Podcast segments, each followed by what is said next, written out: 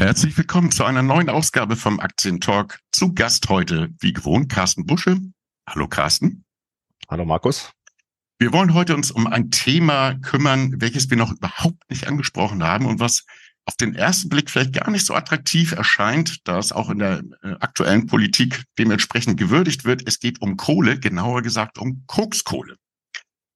Wir haben ein Unternehmen gefunden, oder eher gesagt der Carsten, das befindet sich in Kanada. Es nennt sich Colonial Coal. TSX Venture Symbol ist CAD. Carsten, warum Kohle? Ja, weil es eine besondere Art von Kohle ist. Also das ist jetzt keine Thermalkohle, ähm, was man braucht, um ähm, ja, Energie zu erzeugen, sondern wir reden hier von metallurgischer Kohle in bester Qualität und äh, die braucht man hauptsächlich für die Stahlherstellung, also um das mal ein bisschen bildlich ähm, hinzukriegen. Ähm, man braucht ungefähr 770 Kilogramm metallurgische Kohle, natürlich mit in Verbindung mit Eisenerz, um eine Tonne Stahl herzustellen. Kannst du uns genau sagen, wo ist Colonial Coal beheimatet? Wo sind deren Projekte? Also Colonial Coal hat zwei äh, große Projekte im Peace River Kohlefeld in British Columbia. Das ist an der Westküste von Kanada. Und dort haben sie, ähm, wie gesagt, bei den zwei Projekten insgesamt 695 Millionen Tonnen an äh, Kohlevorkommen nachgewiesen und allein die Quantität hat schon Weltklasse-Format und wie gesagt, die Qualität äh, sucht seinesgleichen. Kohle haben ist das eine. Wie bekommt man die Kohle wieder weg? Das ist die andere, die viel entscheidendere Frage. Wie ist dieses Projekt gelegen? Wie ist die Infrastruktur? Also die Infrastruktur ist Bombe. Also man hat wirklich ähm, ja, ähm, Eisenbahn in der Nähe, man hat gut ausgebaute Straßen, man hat Wasser und Zugang zu Strom. Also es ist wirklich sehr, sehr gut, äh, weil drumherum gibt's ähm, produzierende Kohleminen. Da hat man halt Firmen wie Anglo-American, Glencore, äh, Konuma oder Tech. Und äh, deswegen ist die Infrastruktur da halt sehr, sehr gut. Ähm, ist natürlich optimal ähm, wie gesagt, von dort aus auch ähm, über die beiden äh, Tiefwasserhäfen auch äh, asiatische Kunden zu beliefern. Also deswegen gibt's ähm, starkes Interesse halt aus, aus China und auch aus Indien. Von der Seite, ähm, ja, da fühle ich mich sehr, sehr gut mit, äh, mit dem Thema Infrastruktur. In welchem Stadium befinden sich diese Projekte momentan? Es sind ja zwei Liegenschaften.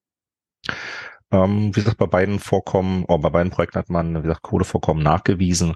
Und das Ziel vom CEO ist jetzt nicht, ähm, sagen wir mal, irgendwelche Genehmigungen zu beantragen und äh, die Sache dann Richtung ähm, Machbarkeitsstudie ähm, zu führen, um dann damit später in Produktion zu gehen, weil das erstmal sehr viel Geld kostet und äh, B halt auch etliche Jahre dauern würde äh, sein Ziel ist es jetzt in diesem Stadion schon die Firmen zu verkaufen.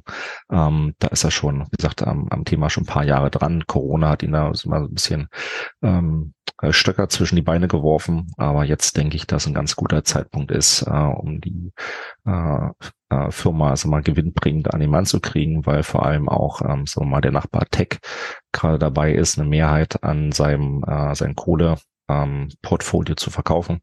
Und da soll eine Entscheidung bis Ende des Jahres fallen. Mit ihm sprichst du das Management an. Einer aus dem Management hat äh, eine ausgewiesene Deutschland-Erfahrung, hast du mir erzählt. Richtig, der CEO David Austin, der ähm, ist bis zu seinem elften Lebensjahr in Niedersachsen groß geworden.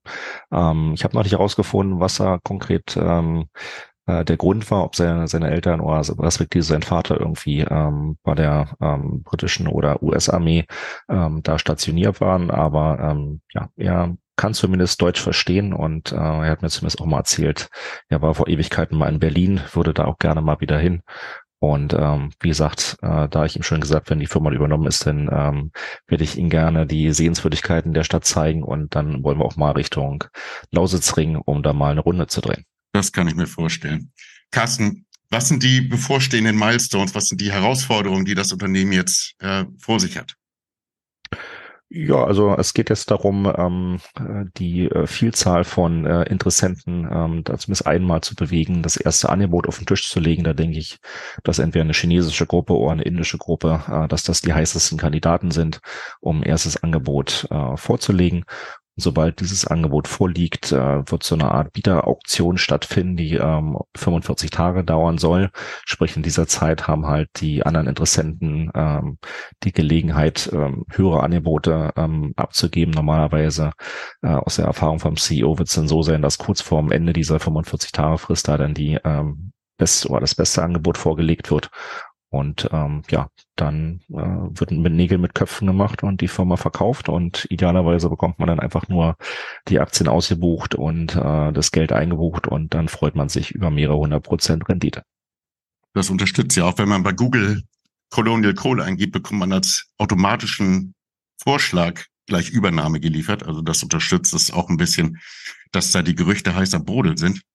Äh, du hattest gerade schon ein paar Kandidaten genannt. In welchem Zeitraum bewegen wir uns da höchstwahrscheinlich? Was denkst du? Also ich hatte bei meiner ähm, Empfehlung jetzt in der Small Cap Stock Picking Gruppe einen Zeitrahmen von drei bis sechs Monaten ähm, äh, ausgelobt oder angezeigt.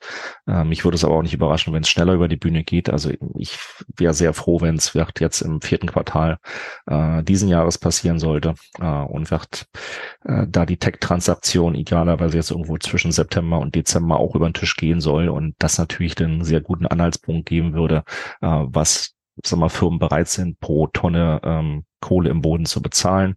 Äh, und ähm, natürlich werden auch einige dann mit äh, heruntergelassenen Hosen dastehen, ähm, weil sie, wie gesagt, dann bei Tech nicht zum Zuge kommen, aber müssen sich ja trotzdem ähm, den Kohlenachschub sichern ähm, insbesondere Inder oder Chinesen. Und äh, dann werden sich halt ähm, viele Kandidaten, die sich für Tech interessiert haben, aber da nicht zum Zuge gekommen sind, äh, auf Colonia Kohl stürzen, weil es halt solche Projekte mit dieser Qualität und Quantität ähm, nicht wie Sand am Meer gibt, sondern die sind rar gesät. Wie sieht's denn mit der derzeitigen Bewertung aus von Colonial Coal? Market Cap Market Cap ist so rund ähm, 280 Millionen kanadische Dollar, wenn ich sie jetzt in, in ähm, US-Dollar umrechne und dann sage, okay, was ist denn das jetzt für äh, pro Tonne im Boden? Dann reden wir hier von 30 Cent. Ähm, aktuell ähm, versucht gerade BHP in Australien Projekte zu verkaufen und ähm, da wären so, sag mal, 2,85 Dollar pro Tonne im Boden erwartet. Von der Seite, wenn man sieht, 30 Cent äh, pro Tonne äh, im Boden bei Colonia Coal versus äh, 2,85 ähm, für Projekte in Queensland, Ost Australien, ähm, was, sagen wir mal, nicht unbedingt jetzt ein Flecken auf der Erde ist, wo halt viele Ausländer scharf drauf sind, weil die ähm, Provinzregierung da ähm, die Royalties, die Lizenzzahlungen deutlich erhöht hat, was im, im Grunde genommen die Gewinne die Gewinnmargen ähm, der Produzenten da schmälert.